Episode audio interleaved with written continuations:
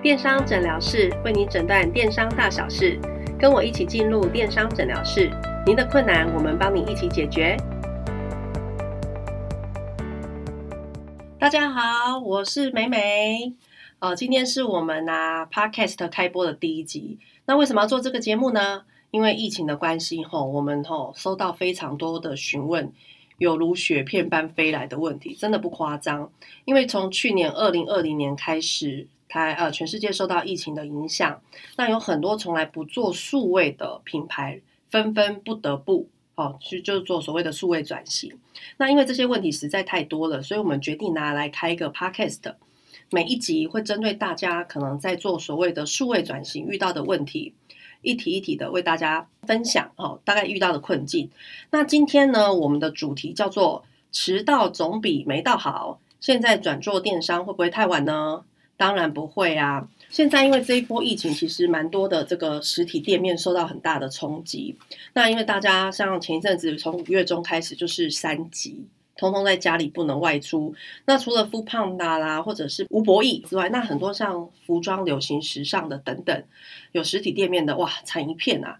怎么办？那他们如果没有在二零二零年之前就做所谓的数位转型的话，真的是一家一家店只能等着收掉。那看的其实也蛮难过的。那美美呢这边呢有两个故事想要跟大家分享一下哈。在做所谓的数位转型，大家都想得非常的专业哦。我没有行销啊，我没有所谓的小编的能力啊，做图片的能力，我不知道怎么做数位转型。其实数位转型并没有那么的困难。好，举个例子，比如说我们在虾皮常逛街吧，那虾皮上面有非常多的商品图片，其实用漂亮的呃白底。手机就可以拍出很好的素材了。我们先求有，再求好嘛，所以我们必须要知道说我的品牌定位是什么。那刚刚讲到说我们要分享的故事，我们来讲第一个好了。我印象很深刻，大概在上个月，我接到一通好朋友的电话，她跟她老公啊是在那个菜市场，就是卖锅碗瓢盆五金的。哎，不要小看哦，那个很好赚。他们夫妻两个是开宾士哦，很年轻的夫妻。他知道我在做数位，可是从来没有来问过说你到底在干嘛。他只知道说我们的工作跟电商有关。有一天，他真的忍不住来问说：“哎，我们已经吼很久没有办法去摆摊了，因为婆妈也不太敢进菜市场买菜，更不用讲我们的锅碗瓢盆，更不是必需品了嘛。”他就跟我讲说：“你可不可以教我怎么在网络卖东西？”我就跟他做一点分享，然后分享完了之后啊，他就说：“好，两年后我再来问你。”我说：“哎，等等，你为什么要等两年？”他说：“不是啊，我就不会拍照，也不会架网站啊。”然后弄粉砖我也没有空啊，现在只能先了解，等我去把这些人找到了，我再来看可以怎么办。我说不对不对，你应该先求有，所以你现在要做的是很简单，你必须要先建一个很简单的粉丝团或者是私人社团，好，把你的这些身边的婆妈啦、朋友啊，先导到你的社团里面，那慢慢的经营销售你自己现在所有的产品，当累积了一些自己的流量之后，你。营业额有到一个程度，也许你预计的两年，你可能就可以来架网站喽。你可能就可以做所谓的呃官方网站去做销售。那这是一个还不错的案例。那第二个就是，因为刚刚讲到实体店面，尤其是吃的冲击最大嘛，吼。我们有一家客户啊，很有趣，他是做我就不要讲品牌了，哈，他是做肉松肉干的，哦，五十年的老店。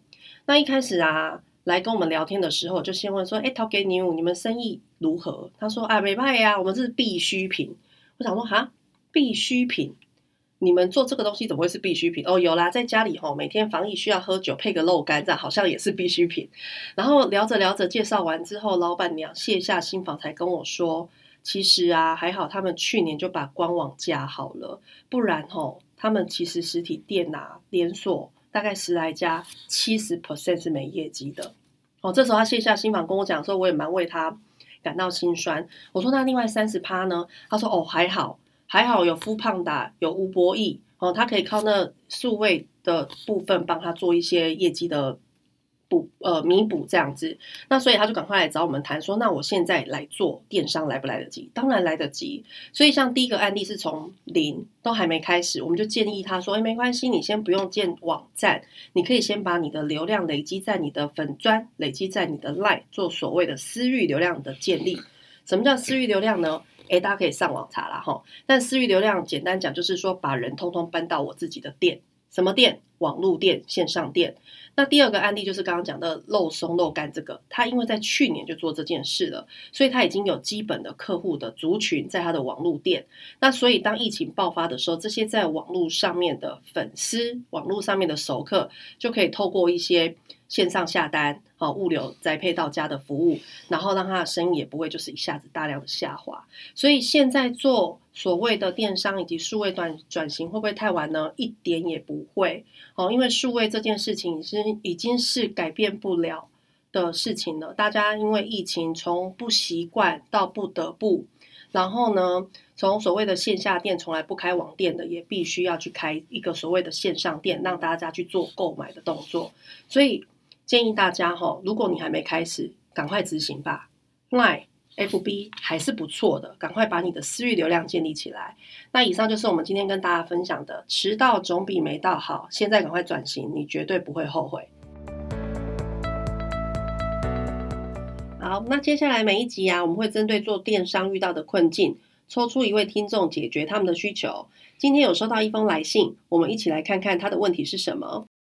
美美姐你好，我是经营电商的新手，那目前已经有虾皮的账号，可是嗯，经营半年以来，发现我们竞争对手太多，然后以及我们的品牌不容易被看到，业绩到目前为止也没有很好，想请问美美姐有没有解方？虾皮哦，嗯，这个问题很不错哦。因为刚刚我们在聊的时候有提到私域流量，私域流量是什么呢？就是我自己开一家旗舰店，自己开一个网络店。那虾皮、某某这些叫做综合电商，他们是什么呢？他们就像百货公司的概念，你所有的商品堆在百货公司，那么多花车，那么多专柜，当然不容易被看到。那这个是一个蛮大的题目，我们来把它缩小好了。我们先从你的图片来聊聊看好了。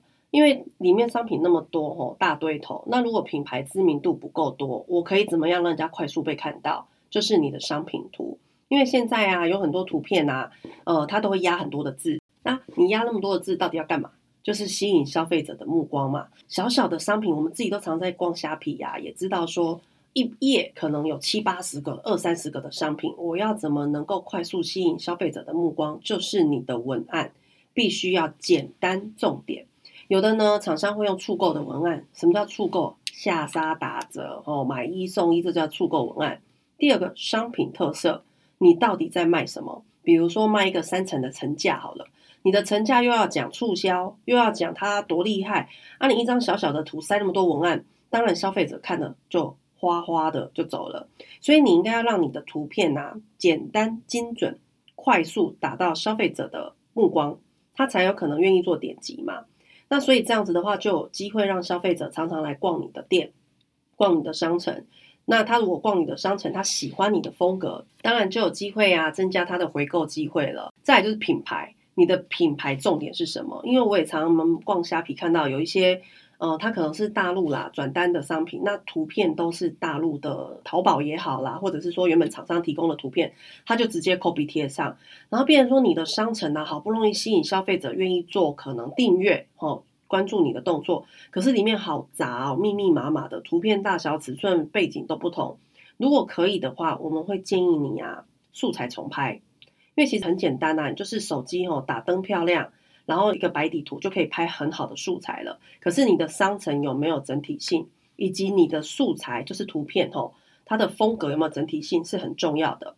那这样子跟消费者的粘着度比较深了，就有机会让他常常来你的店逛。那当然你的业绩就会比较稳定一点了。所以呢，关于虾皮经营这一块啊，我觉得跟大家今天讨论分享就是素材，你要利用素材去增加消费者的粘着度，愿意常常来逛你的店。好，这一点是很重要的。电商诊疗室每集为你解决一个电商难题。如果你也有电商相关问题，欢迎录下来寄给我们，写 mail 也可以。节目里提到的所有资讯都会放在目录笔记里。如果喜欢我们的节目，欢迎订阅啊，没有小铃铛啦，也欢迎在下方留言告诉我们。我们下集见。